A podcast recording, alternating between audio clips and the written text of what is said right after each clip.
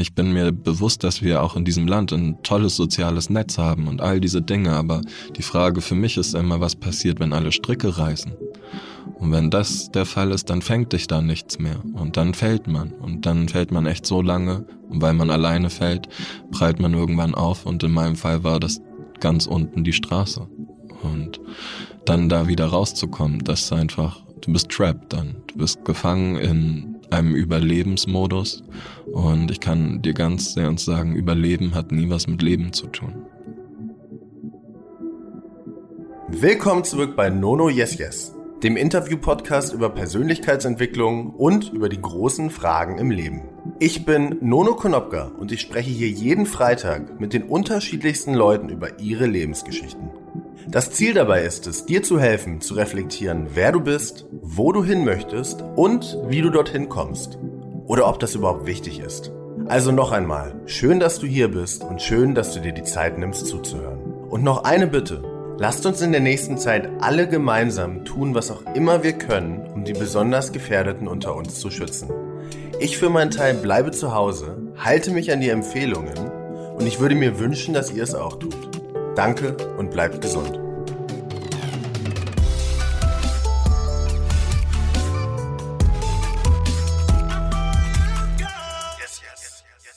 Wie ist das Leben auf der Straße? Wie schafft man es dort runterzukommen und warum landet man überhaupt dort? Die heutige Folge ist eine etwas andere, eine super intensive und eine sehr inspirierende. Ich durfte heute mit Dominik Bloh sprechen. Dominik ist 31 Jahre alt und war für eine ganz lange Zeit obdachlos. Heute ist er Bestsellerautor, schreibt Kolumnen, gibt Lesungen und hat das sehr wichtige Projekt Go Banyo, der Duschbus für Obdachlose, ins Leben gerufen. Ich bin ganz ehrlich, ich habe mich selbst sehr oft in meinem Leben gefragt, warum man überhaupt obdachlos wird und warum man nicht einfach, wie ja auch so viele es immer sagen, sich nicht einen Job sucht. All das hat Dominik beantwortet und hat ganz viele super interessante Einblicke in das Leben auf der Straße gegeben. Er spricht vom Sommer und vom Winter als Obdachloser, teilt seine eigene sehr beeindruckende Geschichte und erklärt, woran er gedacht hat in Momenten, wo er besonders viel Hoffnung brauchte. Außerdem ist natürlich auch Go Banyo und das Thema Waschen ist Würde ein großer Teil unseres Gesprächs. Ich saß Dominik wie gefesselt gegenüber, als er erzählt hat, wie er es geschafft hat, von der Straße runterzukommen, wie das Leben auf der Straße war. Und ich bin super dankbar dafür, dass er so ehrliche Einblicke in diese doch schon sehr krasse Zeit gegeben hat. Das Gespräch hat übrigens schon vor ein paar Monaten stattgefunden und seitdem haben Dominik und ich uns immer wieder getroffen.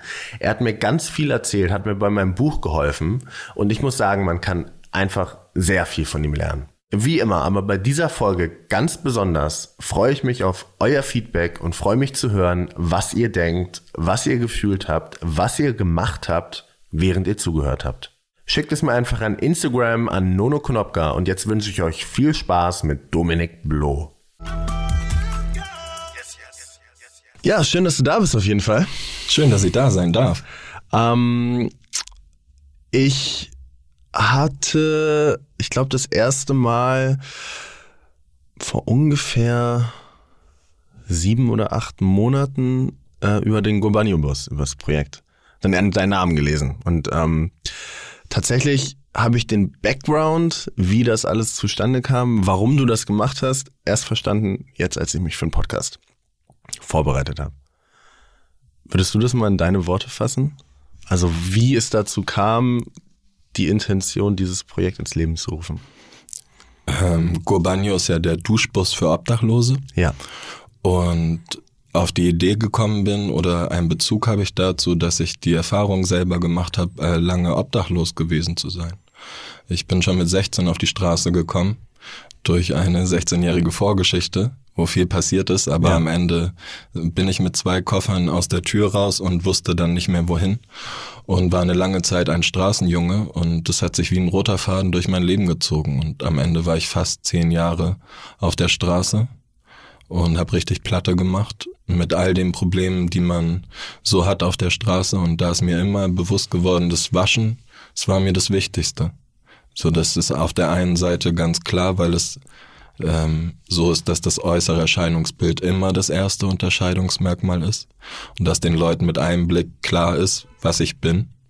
Und auf der anderen Seite ist es aber, glaube ich, auch so, dass das Äußere immer auf das innere Befinden umschlägt und man ganz viel verliert, wenn man sich nicht waschen kann. Selbstbewusstsein, Selbstwertgefühl.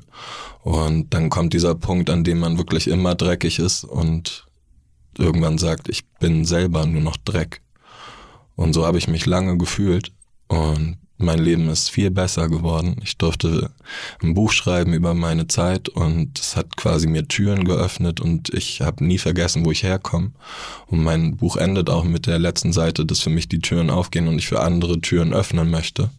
Und es war klar, dass ich das über etwas machen kann, wo Menschen sich waschen.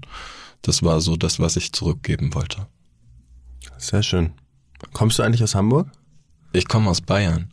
Kommst ich bin, aus Bayern? Ich bin in Neu-Ulm geboren. Und soll ich dir was sagen? Es ist so krass. Ich war letzte Woche auf Lesereise und dann war ich in Stuttgart und dann habe ich kurz äh, Bahn gecheckt, wie lange das nach Ulm ist. Unter einer Stunde. Ich war da über zehn Jahre nicht. So, das ist ein schweres Kapitel so in meiner Vergangenheit gewesen und ich habe mich bis jetzt da nicht hingetraut. Dann dachte ich, jetzt ist, steht da 55 Minuten, ist weniger als eine Stunde. Ich muss mir jetzt Tickets holen. Also spontan. Spontan bin rüber nach Ulm und dann habe ich da zwei, drei Stunden verbracht und es war auch ganz besonders. Ich stand an der Donau, habe auf das Krankenhaus geguckt, wo ich geboren bin. Aber in meiner Heimat, diese letzten zehn Kilometer, die habe ich nicht gepackt. Und dann habe ich mir für richtig viel Geld um 22 Uhr noch ein ICE-Ticket nach Hamburg gezogen und war dann irgendwie verrückterweise am nächsten Morgen um sieben Uhr morgens wieder in Altona und stand da. Dachte gerade, war ich noch kurz davor, zurückzukommen. Also es hat sich ganz viel in meinem Leben geändert und es ist ganz viel Schönes passiert, aber manche Sachen sind noch da, Ja. wo ich selber auch noch hinkommen muss und möchte. Und diese letzten zehn Kilometer, das war einfach zu, zu Es war krass. zu viel. Ja. So, es, es war zu viel. Äh, bevor ich auf die Straße gekommen bin, haben sich meine Großeltern um mich gekümmert und denen ist das Buch gewidmet und das waren die Menschen in meinem Leben, die mich geliebt haben. Und dank denen ich nicht aufgegeben habe, weil ich immer mich zurückerinnert habe an die, selbst an den schlimmsten Momenten, haben die mir Hoffnung gespendet. Und beide sind aber verstorben. Und so ist dann auch quasi meine Heimat im Süden Ja. einfach weggefallen und weggebrochen. Und seitdem war ich nicht mehr da. Und ich habe das damals nicht mal mehr geschafft, an das Grab zu gehen. Und habe da also noch was zu tun. Und das möchte ich auch. Und du warst noch nicht. Ich war noch nicht und jetzt stelle ich mir aber mal vor, wie ich das Buch da mit einen schönen Blumen, mit einer Sonnenblume hinlege und noch einem schönen Brief und dann glaube ich, dass sie äh, stolz sind auf mich und Das glaube ich, sagen, das glaub ich auch. das haben wir doch, doch gesagt, Junge. Hast uns halt früher zugehört, gell? Das solltest du nochmal machen. Auf jeden. Wie bist du denn damals auf der Straße gelandet? Also ich meine, das ist ja nicht ein Ereignis, es ist ja eine, wahrscheinlich eine Kausalkette. Es ist eine, eine Kette und das Ereignis am Ende, was es äh, ausgelöst hat, ist, dass meine Mutter krank geworden ist. Hatte ganz viele verschiedene Diagnosen gestellt, von manisch-depressiv, Borderline, ist am Ende schizophren geworden.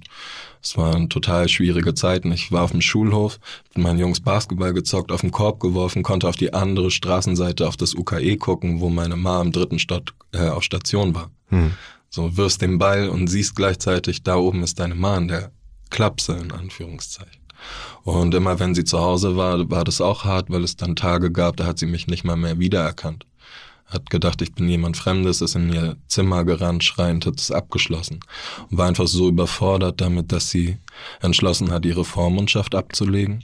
Ich hatte keinen gesetzlichen Elternvertreter mehr und äh, da hat sie mich eines Nachts im Februar mit äh, zwei Koffern, die ich mir noch zusammengepackt habe, vor die Tür gesetzt. Du bist jetzt 30, oder? Ich bin 31 Jahre alt. Aber noch nicht lange. Oh, ich muss sagen, es ist das allererste Mal, dass ich auch Alter spüre. Ja. Mit meinem 31. Lebensjahr. Ich bin jetzt 31,5. Okay. Und da sind so kleine erste Anzeichen und ähm, das verwirrt mich ein bisschen, äh, bringt mich äh, durcheinander, weil ich auch immer dachte, ich habe die ewige Jugend gepachtet. Ja. Aber ist nicht so, ey. Meine Haare fallen einfach zum Beispiel aus und das ist total das seltsame Gefühl. Ne, und dann denke ich mir gleichzeitig, jetzt bin ich ist heute so und habe wieder Probleme von Eitelkeit und vor vier Jahren wusste ich nicht, was ich essen soll. Ja, und das bedeutet, Probleme bleiben immer und ich finde so wichtig, man kann dann gucken, wie man darauf äh, die betrachtet und wie man mit denen umgeht und lässt man sich dadurch runterziehen oder geht man das einfach positiv und mit einem Lachen an und äh, ich mache mir immer wegen solchen Dingen sogar einen großen Kopf, aber ich habe gelernt, dass äh, es immer einen Grund aber noch mehr gibt, äh, zu lachen und einfach Dinge anzunehmen und sich gut zu fühlen. Ja, ist ein bisschen, also ich habe die Erfahrung gemacht, ich spreche mit den unterschiedlichsten Leuten hier. Und ich habe zum Beispiel vor zwei Tagen einen Gast gehabt, der also ein sehr, sehr bekannter Unternehmer, Multimillionär und der hat genau die gleichen Probleme wie jeder von uns auch. Es ist, einfach verrückt. Es kommt immer wieder durch bei jedem Gespräch, dass die Probleme nicht weggehen, egal in welcher Position du bist, sondern es verändern sich halt. Aber es kommen. Voll. Ja. Kommen immer welche dazu, gehen welche weg, kommen die gleichen wieder, sind immer da. Das ist ein Kreislauf. Ich habe gelesen, bei meiner langen Recherche gestern, dass du trotzdem, obwohl du dann deine Mama dich schon rausgeschmissen hatte, dein Abitur gemacht hast. Ja, voll. Wie hat das funktioniert? Äh, ich finde das immer, das ist auch so ein. Ich mache mal das Mikrofon ein bisschen nach da. So. Klar. Ähm, das ist eigentlich gar nicht so ein großes Ding gewesen, wenn man es sind pragmatische Gründe gewesen. Zum Beispiel war das ganz einfach von Montag bis Freitags von 8 bis 13.30 Uhr ein warmer Raum. Das hat mir schon so sehr gereicht, gerne zur Schule zu gehen. Äh, ganz viele kommen dann mit dem, das finde ich so stark und ne, ich, das sind einfache Dinge, die dich irgendwo äh, halten. Und genauso war, glaube ich, der tiefliegendste Grund, dass ich mir sicher bin, dass jeder von uns dazugehören möchte, dass jeder irgendwo ein Teil von etwas sein soll. Und ich wusste, ich war ein Straßenjunge, aber solange ich weiter zur Schule gehe, so lange bleibe ich auch immer noch ein Schüler. So lange war ich noch etwas. mit einem Schüler kriegst du einen Schülerausweis oder eine Sch Schulkarte, sonst irgendwas. Du bist irgendwas. Und äh, die beiden Dinge eigentlich haben mich ganz locker dagehalten, so. Und wie war das dann, als die Schule vorbei war? Weil ja, dann warst du ja Loch, ein Straßenjunge. Loch. Danach war alles anders. Es ist so krass, wenn man merkt, was einem fehlt irgendwann. Und ne, ich bin mir bewusst, dass wir auch in diesem Land ein tolles soziales Netz haben und all diese Dinge. Aber die Frage für mich ist immer, was passiert, wenn alle Stricke reißen? Und wenn das der Fall ist, dann fängt dich da nichts mehr. Und dann fällt man. Und dann fällt man echt so lange. Und weil man alleine fällt, prallt man irgendwann auf. Und in meinem Fall war das ganz unten die Straße. Und dann da wieder rauszukommen, das ist einfach, du bist trapped dann. Du bist gefangen in einem Überlebensmodus. Und ich kann dir ganz sehr ernst sagen, Überleben hat nie was mit Leben zu tun. Das sind zwei unterschiedliche Sachen. Wie meinst du das? Na, das Leben, da beschäftigt man sich wahrscheinlich mit dem Morgen noch irgendwie oder man macht zumindest einen Plan, aber die Straße bedeutet heute hier, morgen da, vielleicht aber auch tot einfach, man weiß nicht, ob man morgen noch lebt. Man ist von der Hand in den Mund äh, beschäftigt, irgendwie Brauchbares zu finden. Man tut nichts anderes, als Grundbedürfnisse zu befriedigen. Und das ist alles. Und darin rennst du aber, weil das alles nicht so einfach zugänglich ist wie für uns alle. Selbst ein Licht anknipsen, du musst erstmal irgendwo hin, wo Licht. All diese Dinge. Und deswegen nimmt es da so viel und was du aber bekommst, ist die Rastlosigkeit. Und du wirst rastlos und kannst dich nicht mehr beschäftigen mit irgendwas, was über diesem Überleben hinausgeht. Und so kommt man nicht mehr an den Punkt, was könnte ich tun, um von der Straße zu kommen? Wie könnte ich einen Job kriegen? Wie könnte ich an eine Wohnung kommen? Das ist so weit entfernt, weil das ist die andere Welt. Das heißt, du bist quasi so beschäftigt. Es gibt diese Pyramide, von deinen Needs, von deinen Bedürfnissen. Du bist also quasi so beschäftigt mit den Grundbedürfnissen, dass du keine Zeit mehr hast, übers Morgen oder vielleicht auch in einer Woche nachzudenken. Voll. Und wir haben ja gerade in der Küche was über Priorisieren gesagt, ne? Und Ja. im Grunde in der Straße hast du genau nur diese Grundbedürfnisse und damit bist du das das einzige, was du ordnest. Muss ich als nächstes waschen oder muss ich mich essen? Oder muss ich schlafen oder irgendwo äh, meine Tasche verstecken? Also es sind so banale Dinge, die dich besch- beschäftigen die ganze Zeit, die du ordnen musst und weiter als das geht's einfach dann meistens nicht. Gibt's für dich einen gewissen Punkt, woran, also kannst du das irgendworan festmachen, wie so ein Schlüsselereignis oder ähnliches, wie du quasi da rausgekommen bist, wenn man das so sagen kann? Kann man das so sagen? Ja, kann man. Kann man voll gut sagen. Ähm, das ist ein Prozess und war nie ein Klickmoment. Aber ich musste ein paar Sachen verstehen. Und zum einen habe ich lange gelogen. Man möchte dazugehören. Natürlich habe ich lange Zeit auch meine Obdachlosigkeit versteckt. So wenn ich 20 Jahre alt war und irgendwo feiern gegangen bin, dann habe ich nicht gesagt, hey, hast du heute Lust mit mir in den Schlafsack zu kriechen da vorne? Sondern ich habe mir irgendwas ausgedacht, so, ja, WG und kein Schlüssel mit und wollen wir zu dir gehen? Oder wenn ich coole Typen irgendwo getroffen habe, habe ich nicht gesagt, dass ich gleich Pfandflaschen sammeln gehe, sondern ich habe studiert in der Leuphana, so ein bisschen außerhalb, ist mir irgendwas ausgedacht. Und mir ist aber klar geworden, dass wenn ich niemandem ehrlich sage, was mit mir los ist, kann niemand wissen, was mein Lebensumstand ist, aber noch viel mehr kann niemand wirklich wissen, wer ich bin.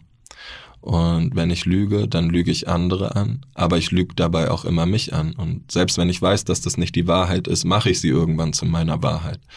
Und so kann sich nichts verändern. Also wusste ich, dass der erste Schritt zur Veränderung ist, ehrlich zu sein zu mir und zu anderen. Und so habe ich angefangen, die Wahrheit zu sagen. Und der andere Punkt ist, glaube ich, äh, Gutes tun. Ich habe 2015 viel Gutes getan, weil Menschen in Hamburg angekommen sind, die aus dem Krieg geflüchtet sind. Und die lagen äh, in der Wandelhalle vor Douglas und dem Bodyshop auf Isomatten und in Schlafsäcken und ich dachte, es ist meine Realität wiedergespiegelt. Aber die haben einfach den Krieg hinter sich und diese Flucht und sind jetzt irgendwie hier in meiner Stadt angekommen. Und weil ich wusste, wie die gerade leben, wusste ich auch, wo die jetzt als nächstes hingehen können. Und ich wollte helfen und dachte, da kann ich was tun, was Sinn macht. Und so habe ich angefangen, mich zu engagieren und dadurch habe ich gute Menschen getroffen, weil andere Leute, die helfen, die haben auch ein gutes Herz. Und weil ich ehrlich war und auch gesagt habe, was mit mir los ist, äh, hat das irgendwann jemand mitbekommen. Genau hier nebenan in der Bullerei war das. Ähm, bei diesem Weihnachtsessen, das Tim Melzer sonst im Jahr veranstaltet für Obdachlose. Und da hat es dann jemand mitbekommen und der hat dann zwei Wochen später sich gemeldet und hat gesagt, ich finde es beeindruckend, dass du anderen hilfst und nichts hast und ich möchte dir helfen.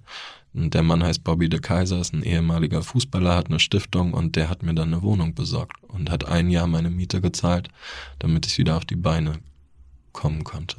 Und bist du jetzt auf den Beinen? Auf gar keinen Fall. Auf gar keinen Fall. Ich habe gerade einen offenen Haftbefehl. Zum Beispiel. Das ist so verrückt. Wer- Mit meiner Pressekonferenz für den Duschbus am selben Tag ist mein Haftbefehl quasi rausgegangen. Und dann gratulieren mir die Polizisten vom PK15, von der Reeperbahn zum Duschbus und ich schüttel die, die Hände und am nächsten Tag machen wir Drehs über die Reeperbahn und da kommen auch Beamte, die ich schon lange kenne und wir schnacken und ich denke mir so, was würden die machen, wenn die jetzt wüssten, dass ich gesucht bin und einen Haftbefehl habe, weil die müssten mich dann einfach einsperren. Und das sind so, mein Leben besteht aus sehr vielen Kontrasten und da ist noch viel Straße und viel dieses Neue und es vermischt sich alles und ähm, deswegen ist so der bezeichnende Zustand die Straße im Kopf. Und den Haftbefehl habe ich wegen Schwarzfahren. Erschleichen einer Dienstleistung. Ich habe die Geldstrafe nicht gezahlt und dann äh, kriegt man irgendwann so einen Brief und dann muss man die Freiheitsersatzstrafe antreten. Also müsste ich theoretisch 31 Tage jetzt im Knast. Wegen Schwarzfahren. Ja. Und das ist auch was, ich weiß nicht mal, ob wir das rausschneiden müssen später. Und das ist vielleicht sogar eine zu lange Geschichte, aber da ist die Hochbahn, die diesen Bus uns schenkt. Und gleichzeitig ist da diese Hochbahn. Und ne, das eine, auf was du auf der Straße auf gar keinen Fall hast, ist Money. Du hast kein Geld. Aber, und in dieser Rastlosigkeit kann man sich sicher sein, Menschen sind auf den Beinen unterwegs und laufen. Aber es ist so safe, dass man die öffentlichen Verkehrsmittel als Überlebenswerkzeug braucht. Wenn ich sage, die Schule ist vormittags mein warmer Raum gewesen, dann war es ganz oft die S-Bahn oder der Nachtbus in kalten Winternächten. Und wenn du das nicht machst, entscheidest du dich draußen, dich vor unser Wahrzeichen zu legen, dem Michel, so wie eine Frau im letzten Winter. Und dann da morgens einfach erfroren vor den Toren zu liegen. Oder du entscheidest, nee, ich traue mich nicht in die Bahn, da kann, dann ist irgendwas. Und dann gehst du in eine Grünanlage und schläfst da ein und erfrierst und zwei Wochen später kommt erst ein Jogger mit seinem Hund und der ist im Gestrüpp irgendwo ein bisschen verloren gegangen und dann liegst du da. Hm. So von allen vergessen. Und deswegen Menschen auf der Straße brauchen öffentliche zum Überleben, damit man nicht da draußen stirbt in der Nacht. Und da kriegt man dann am Ende Geldstrafen, so, weil alles die postalische Erreichbarkeit. So, da kommt dieser Quittung, Quittungszettel mit den 60 Euro, aber kein Mensch findet dich. Und ne, darum ist das Happy End auch nicht einen Schlüssel kriegen und eine Wohnungstür aufsperren, sondern wenn du damit einhergehend wieder eine Meldeadresse hast, kannst du dir nicht vorstellen, was dir für Post um die Ohren fliegt. Und dass man dann womöglich wieder den Boden unter den Füßen gezogen bekommt und wieder da hinfällt, wo man gerade aufgestanden ist. Ey, das kann so schnell passieren. Wenn da steht, zigtausende Euro sollst du zahlen in zwei Wochen und man sich selber denkt, was hätte ich tun sollen? So. Und obendrauf ist es ein Straftatbestand und man wird noch zum Straftäter gemacht und verurteilt. Was ich noch krasser finde. Hm. Weil das bedeutet, in deren Augen bin ich ein Straftäter. Und ich sag, ich habe versucht, nicht draußen zu erfrieren. Und deswegen bin ich dankbar, dass ich heute Stimme sein darf und auf solche Sachen aufmerksam machen kann, weil die Leute das wirklich nicht wissen und äh, das nicht so in den Thematiken sonst so bekannt ist. Und auf Lesungen kommen viele Menschen, die dieselbe Erfahrung machen und die dann mit Tränen dastehen und dankbar sind, dass das jemand ausspricht, weil er sagt, ich erzähle das Menschen, die glauben mir nicht. Und das ist äh, aber die ganze Wahrheit und es ist ein, ein Missstand und eine Lücke in unserem System. Vermisst du die Straße manchmal? Ich bin jeden Tag auf der Straße. Ich bin Straße. Es gibt doch diesen Spruch, du kannst den Jungen aus dem Ghetto holen, aber das Ghetto nicht aus dem Jungen. Und ich glaube, für die Straße gilt es auch so. Und am Ende hat sie mich geprägt und zu dem gemacht, der ich bin. Und ähm, ich fühle mich gerade gut und deswegen ist dieser Teil auch nichts Negatives, sondern daraus schöpfe ich gerade Kraft. Ich finde sogar das andere viel krasser. Ähm, eine der schönsten Sachen auf der Straße ist, unter diesem Himmeldach zu sein. Und es ist die einzige schöne Sache aber auch nur, wenn man sich bewusst machen kann, was dann passiert, weil wenn man mal so loslässt und dann checkt, wie groß das alles ist und wie weit und dass man in einem unendlichen Universum ist, dann merkt man, wie klein alles ist und dann wird auch das Problem kleiner. Und wieder zu Problem, auf einmal sind meine Haare in Stress und ich glaube, es liegt daran, dass ich in meiner Einzimmerwohnung bin. Ich bin wieder in meinen vier Wänden und mein Horizont wird automatisch wieder viel, viel enger. Und so komme ich überhaupt auf so ein Ding, während ich noch vor vier Jahren auf der Straße war, so die Spezies ist Mensch und unsere Heimat ist die Erde. Das ist die Antwort, die ich auf der Straße gefunden habe. Und das ist die schönste Antwort, die man finden kann, weil man danach in einem ganz anderen Verhältnis zum Menschen und seiner Natur und Umwelt lebt. Und jetzt bin ich aber zu Hause und da fühle ich mich manchmal ein bisschen gefangen, richtig.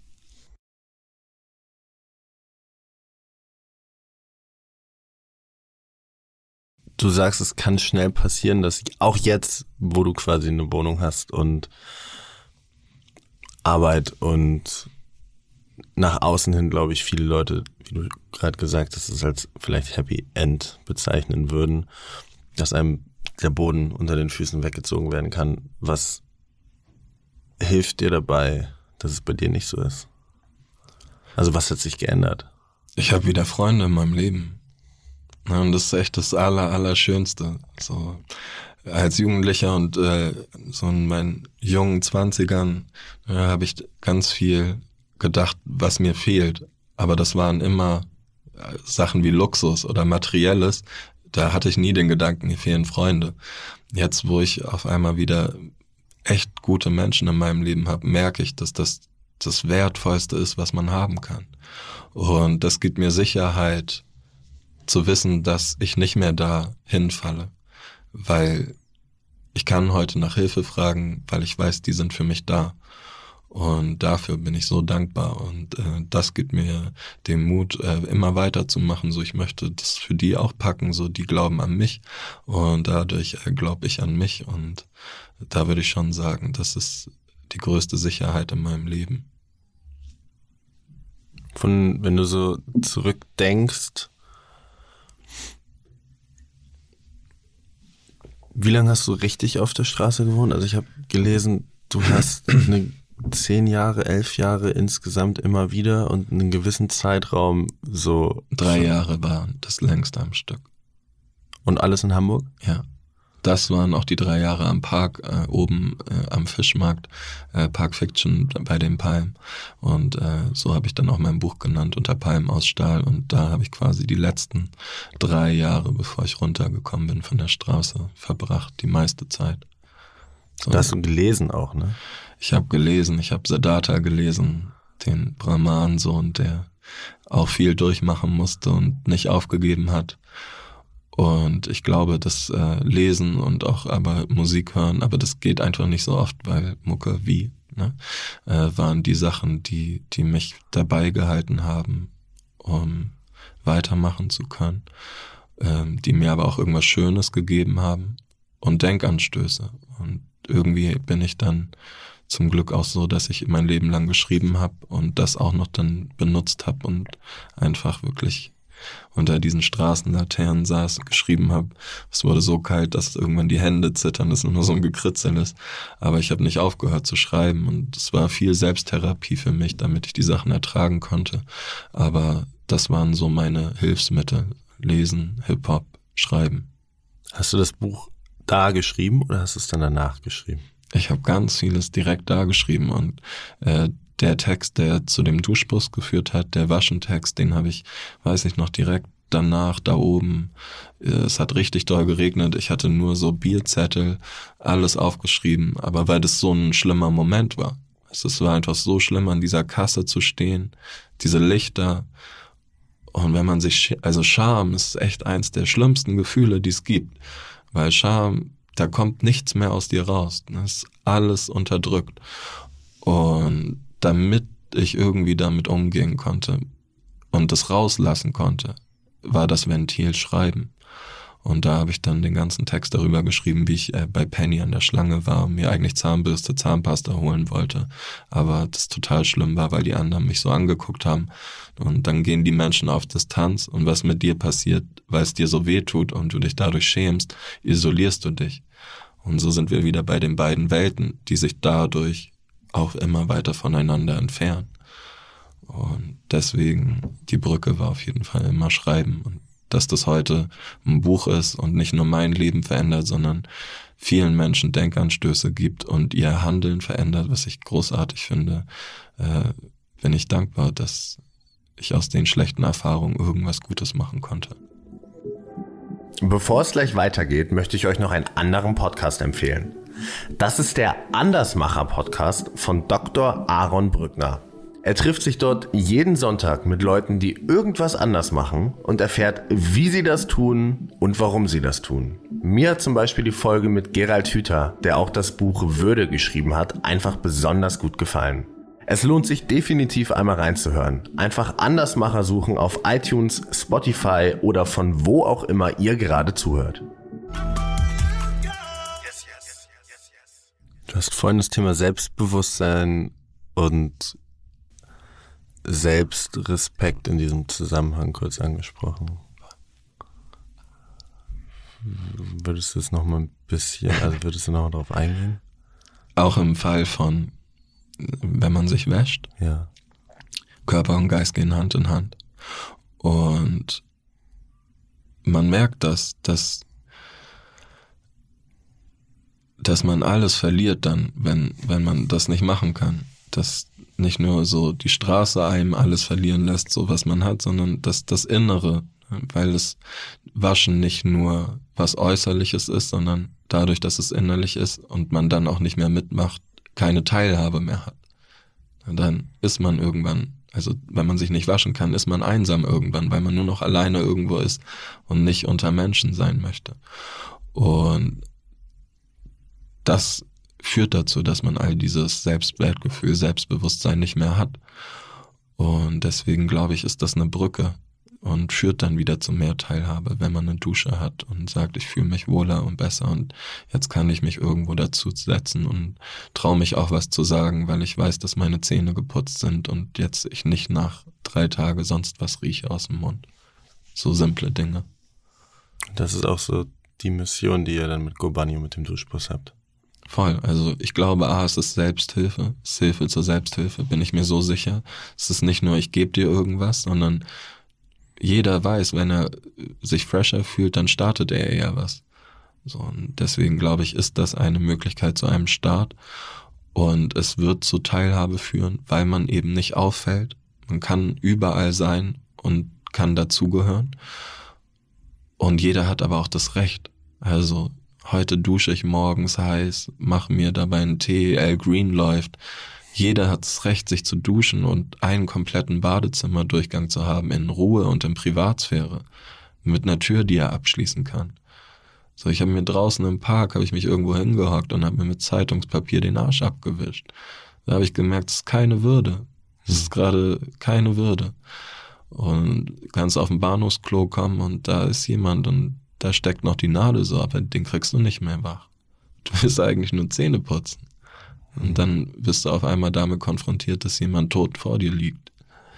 Und das funktioniert für mich nicht. Und deswegen bin ich für das Recht auf Duschen. Es sollte ein Menschenrecht sein, sich zu waschen. Ja. Waschen und Wohnen sollten Menschenrecht sein. Und vielleicht kann der Bus was dazu beitragen.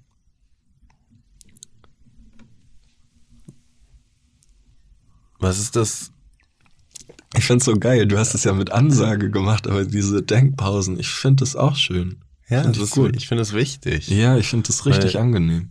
Sonst, also Props dafür. Danke.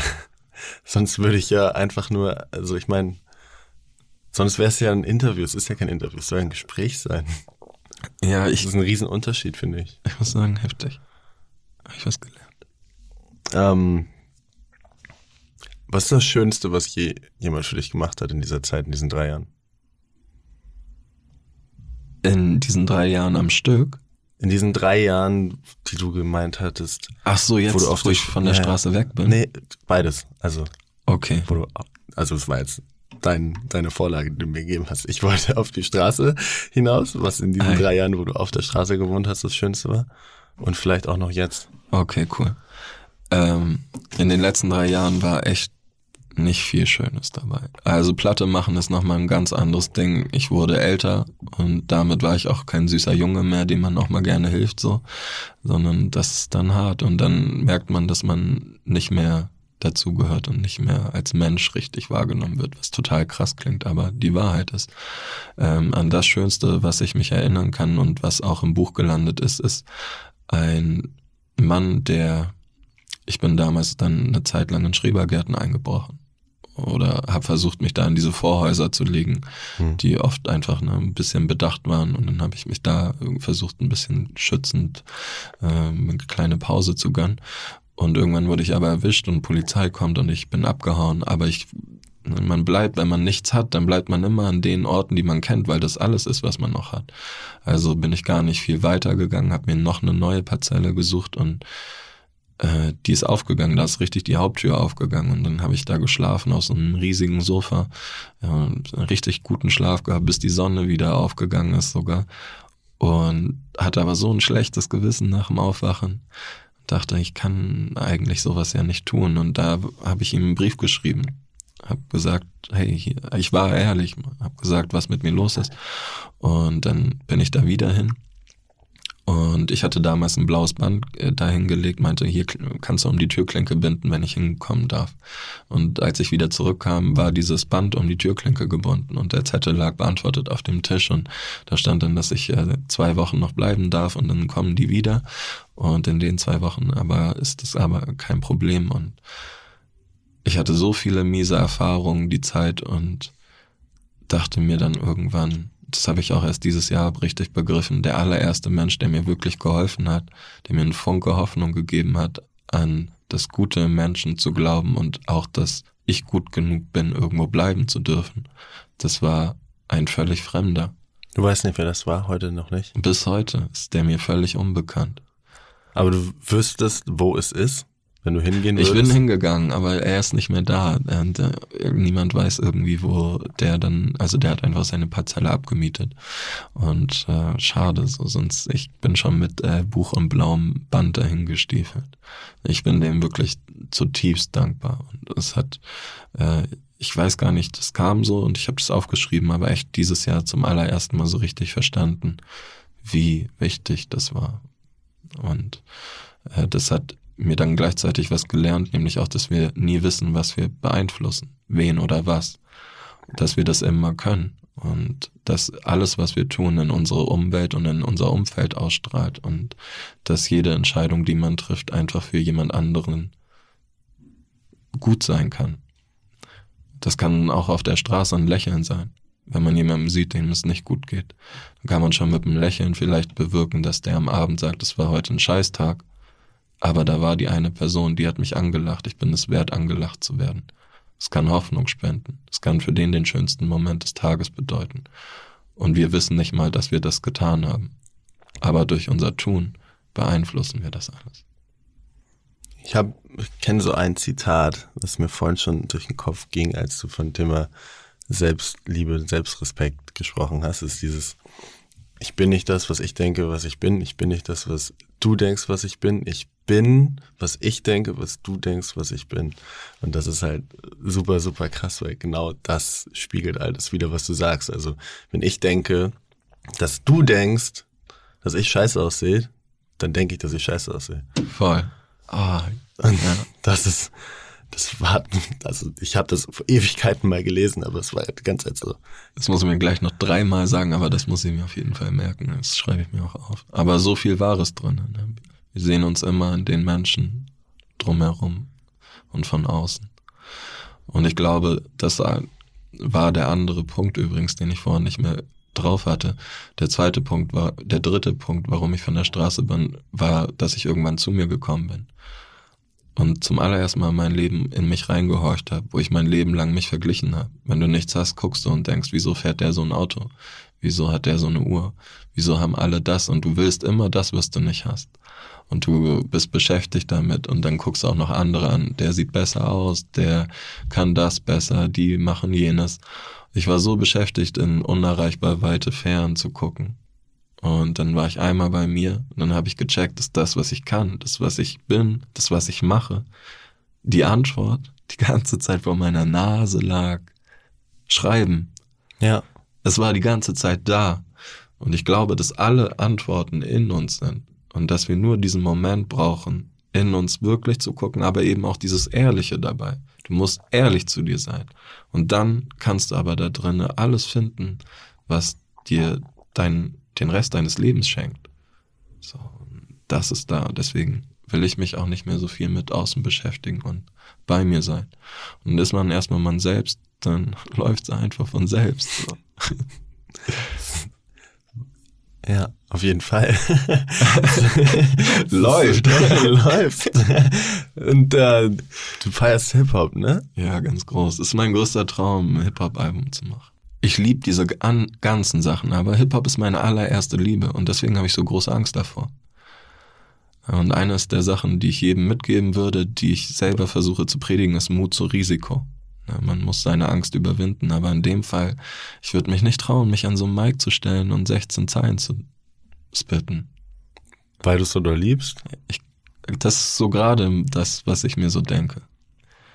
Und dadurch, dass ich so einen Semi-Influence habe, so ich möchte das habe ich mir immer so vorgenommen, Also wenn ich rappe, muss ich so gut sein wie Sammy. Sonst macht es ja keinen Sinn. Ich muss so gut sein wie der beste Rapper.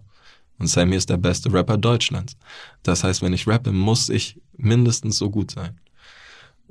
Sonst brauche ich es nicht tun. Und ich fühle mich aber so, als wäre ich jetzt soweit. Also ich glaube, ich bin jetzt soweit. Aber wenn du das sagst, machst du dann nicht eigentlich den gleichen Fehler, wo du vorhin schon gesagt hast, du ah. sollst dich nicht vergleichen, du sollst bei dir bleiben?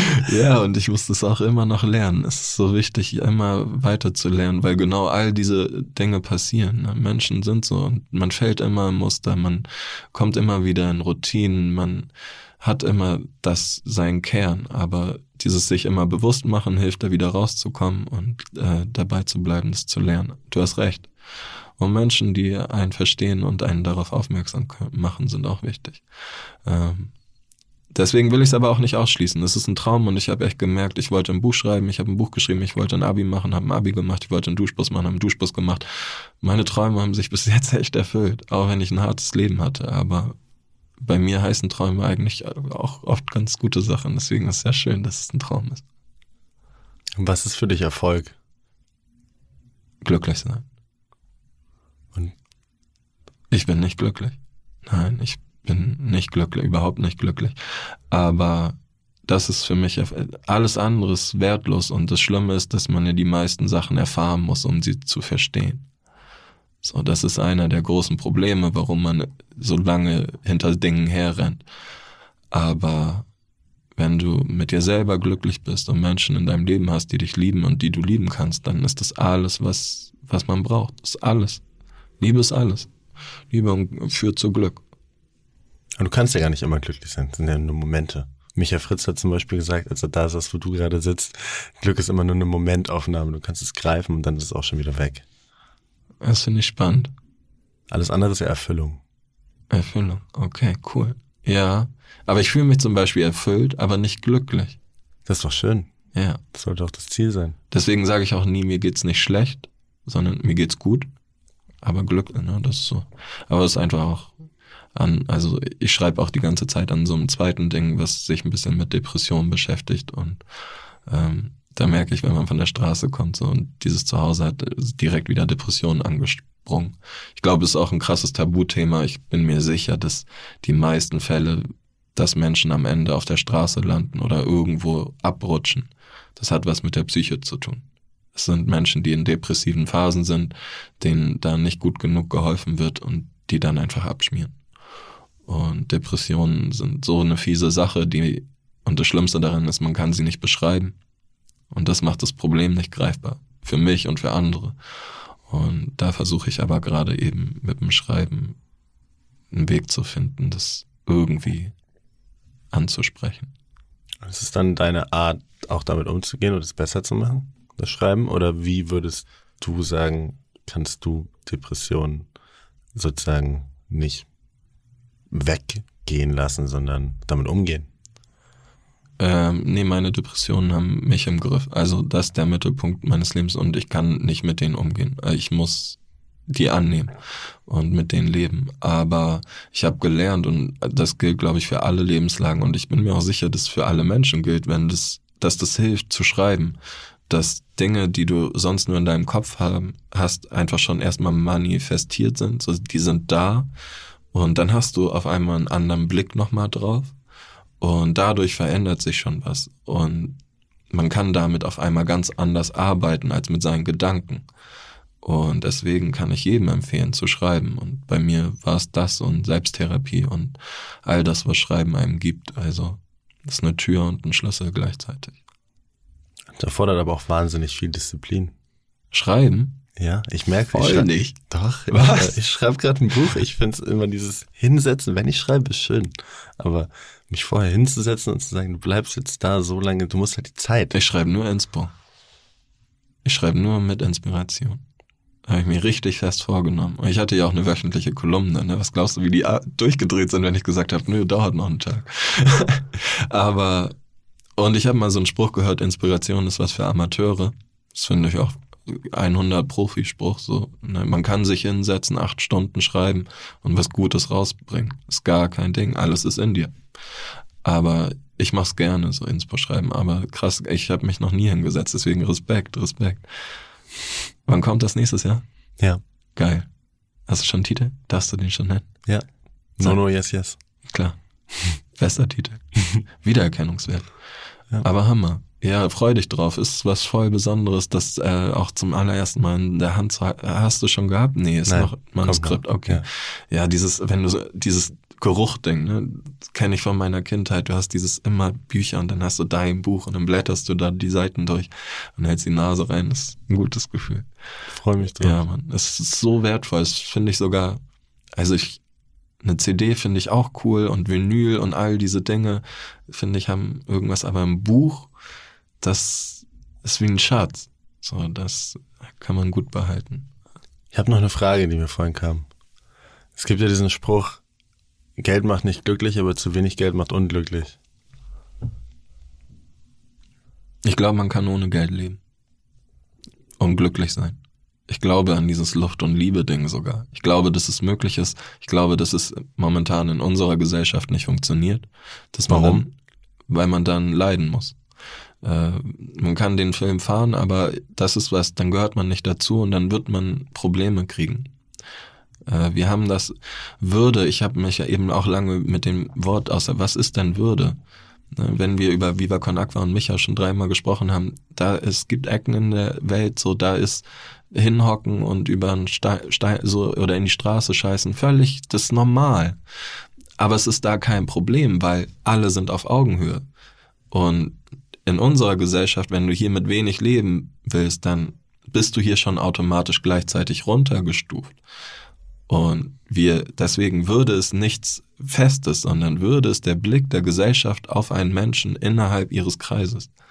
So kann man Würde ausmachen. Und deswegen glaube ich, dass das noch nicht funktioniert, weil wir noch nicht so bereit sind. Aber es ist der einzige Lebenswandel, der uns zu einer besseren Zukunft führen wird. Und ich hoffe, dass wir auch irgendwann die ersten Schritte gehen. Ich glaube an dieses Verzichten und minimalistisch leben. Tust du das auch in der, in der Wohnung minimalistisch leben? Ja. Und ich habe lange mich damit beschäftigt, ob es Selbstwertgefühl ist. Und lange war es das auch so, die Straße im Kopf, kein Kühlschrank angeschlossen, keine Kleiderschränke, kein Mat nur Matratze auf dem Boden, so alles minimal. Äh, alles in die Taschen gepackt, wie draußen auf der Straße Brot und Käse auf dem Kühlschrank, äh, auf dem Balkon, weil Kühlschrank der Straße ist der Balkon oder der Boden. Und dann dachte ich, ist es, weil ich so gelebt habe und das sind meine konditionierten Mechanismen? Ja, ist es. Aber es ist nicht gleichzeitig gut, weil ich merke, boah, es ist alles, was ich brauche. Ich kann es wertschätzen und ich lebe gut. Und langsam komme ich dahin, dass es auch das sein kann und dass das hier wirklich das ist, was reicht. Und dass das ist, wo viele Leute gerade sagen, da müssten wir mal hin. So. Ich fahre kein Auto, ich fliege nicht, ich habe ka kaum Strom zu Hause. So bei mir ist nichts, ich, ein Stecker ist manchmal angesteckt. All diese Sachen, die du angesprochen hast, nicht vergleichen, zum Beispiel, ähm, dann in dem Moment sein, dann minimalistisch leben. Das sind ja alles dankbar sein. Ich nenne es einfach mal Trendthemen heutzutage. Leute, die gefühlt quasi alles haben, aber das nicht hinkriegen. Also Dankbarkeitsjournal führen und also es einfach nicht hinkriegen, aber es gerne wollen. Denkst du manchmal so, warum kriegt ihr das nicht hin? Also ich meine, ich habe Sachen gesehen, das könnt ihr euch gar nicht vorstellen. Oder wie, wie, also wie denkst du darüber, wenn du das so siehst? Ich habe für jeden Menschen Verständnis. Ich kann das voll nachvollziehen. Es ist genau dieses Ding, wenn du Sachen nicht erfährst, dann kannst du sie nicht verstehen. Was ich uns allen halt mehr wünsche, ist aufeinander zuzugehen und miteinander zu reden, weil so kann man Verständnis in irgendeiner Form gewinnen. Und das kann jeder tun. Und da wünsche ich mir, dass wir nicht so sehr einfach unsere eigene Meinung bilden, sondern dass man da offen und aufgeschlossen ist. Und das würde wohl was bringen. Und dann hoffe ich auch, dass Veränderung kommt. Aber ich habe ja selber, ne, ich habe es selber für mich gemerkt, Veränderung kann nur bei dir selbst beginnen. Und ich kann mir keine Gedanken darüber machen, wie die Menschen sind, sondern ich kann es beeinflussen. Dadurch, dass ich mich so verhalte, wie ich mich verhalte, verhalten sich andere um mich herum So wie ich handle, handle meine Mitmenschen. Und das kann ich tun und das kann zu deren Veränderung bewirken. Aber am Ende weiß ich, das muss von ihm selbst kommen. Und ich kann nur positiv sein und sagen, ja, das wird passieren. Wenn du zurückgehen könntest, du bist 31, hast du gesagt, genau 10 Jahre, 21, was wäre so dein Tipp? Oder nicht unbedingt Tipp, nennen wir es nicht Tipp, sondern hast du, keine Ahnung, hast fünf Minuten und sagst so, ey, yo, Dominik, ich bin auch Dominik, ich bin der 31-jährige Dominik, ich habe so fünf Minuten mit dir. Ich will dir hier das von auf den Weg geben für die nächsten zehn Jahre, was wär's? Boah, ich dachte gerade, es wird eine richtig schwierige Frage, dann hast du es so formuliert und dann ist mir sofort was eingefallen. Und zwar, wir wissen immer, was richtig und was falsch ist. Vielleicht nicht im ersten Moment, aber wir wissen es ungefähr, wir können es erahnen. Und vertrau deinem Bauchgefühl und deinem Herzen. Das ist dein innerer Kompass und der sagt dir eher die richtige Richtung als dein Kopf und deine Gedanken. Deswegen würde ich sagen, hör lieber auf das, was wirklich wieder in dir ist und nicht das, was du denkst, weil das kann dich an falsche Wege führen, während das dich immer an den richtigen Ort führt. Ich habe noch drei Fragen am ja, Ende. Drei Fragen für unser Gespräch. Ja, noch drei Fragen. Ich bin so ein schlechter Gesprächspartner, weil ich selber so wenig Fragen stelle. Nein, drei Fragen, alles, alles, okay. gut. Äh, eine Frage,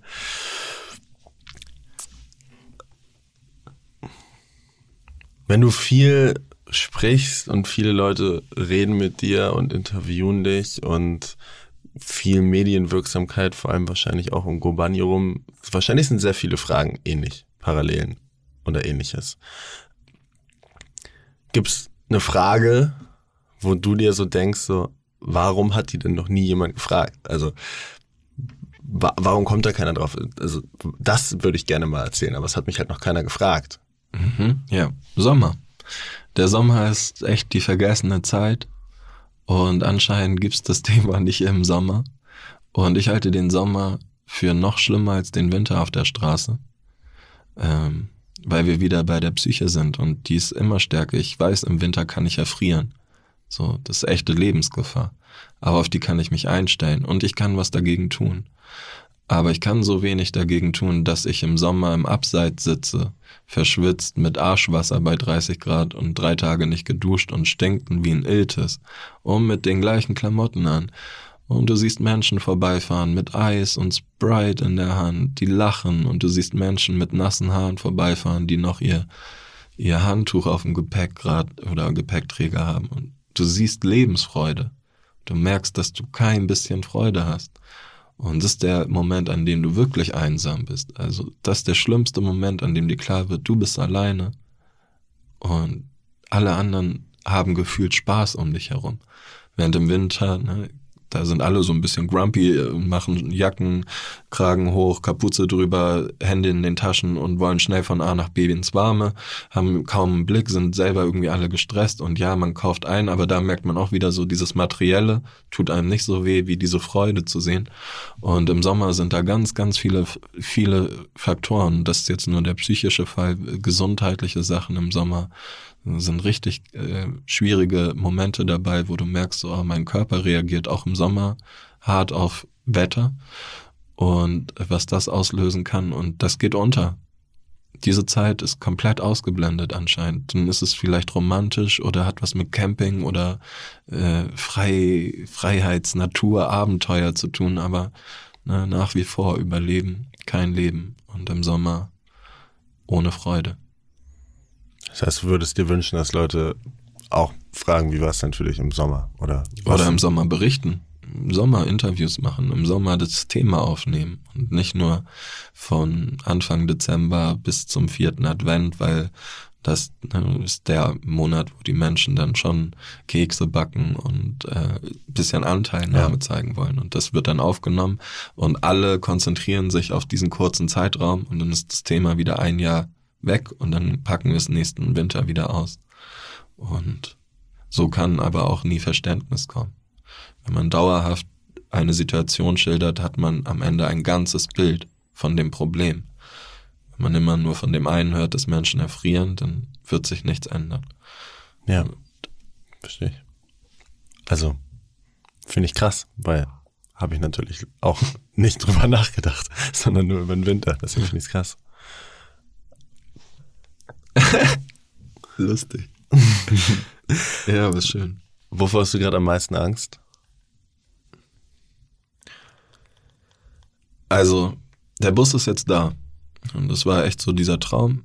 Und ich habe auch gemerkt, das war ein Moment, an dem ich mich nicht gefreut habe, sondern seitdem geht's mir auch wieder ein bisschen mieser. Ich bin echt in so eine schlechte Phase reingekommen und ich denke mir, es ist bestimmt, weil er wahr geworden ist. Und das ist ähnlich wie mit dem Abi-Loch, so jetzt ist gerade ein Loch. Und ich weiß aber, dass jetzt Chancen da sind und eine davon werde ich nutzen, aber ähm, nee, Angst habe ich gerade nicht. Ich habe gerade keine Angst. Das ist gut. Und wenn du jetzt all diesen Leuten, die das hören, irgendwas mit auf den Weg geben würdest, was wäre das? Äh, das wäre mein Lebensmotto. Alles Gute kommt zu denen, die echt bleiben. Schön. Danke dir. Danke dir. Danke, dass du für die heutige Folge wieder hier warst, zugehört hast und Teil von dieser tollen Community bist. Jede Woche sitze ich hier mit den unterschiedlichsten Menschen, von Künstlern, Musikern und Unternehmern bis hin zu Sportlern und Entertainern und spreche mit ihnen über die Fragen, die wir uns alle stellen. Mein Ziel hierbei ist es, Licht ins Dunkel zu bringen, wozu man besser Ja und wozu man besser Nein sagen sollte, um ein gutes, erfülltes und für ein selbst erfolgreiches Leben zu führen. Natürlich mache ich Nono Yes Yes, um selbst zu lernen. Aber in erster Linie möchte ich dich motivieren und inspirieren, an dich selbst zu glauben. Wenn ich und mein Gast es in der heutigen Folge geschafft haben, würde ich mich wahnsinnig freuen, wenn du den Podcast mit deinen Freunden, mit deinen Kollegen oder mit jedem, von dem du denkst, dass er ihm oder ihr helfen kann, teilst und ihn bewertest. Zeit ist das Wertvollste, was wir haben und ich investiere so viel hiervon, um dir immer wieder gute, neue Inhalte zu liefern. Es würde mir wirklich die Welt bedeuten, wenn auch du dir ein paar Sekunden Zeit nimmst, schnell dein Handy zur Hand nimmst und mich in einer Bewertung auf iTunes oder Apple Podcast wissen lässt, was dir besonders gut gefallen hat. Danke und bis nächste Woche. Ich freue mich schon.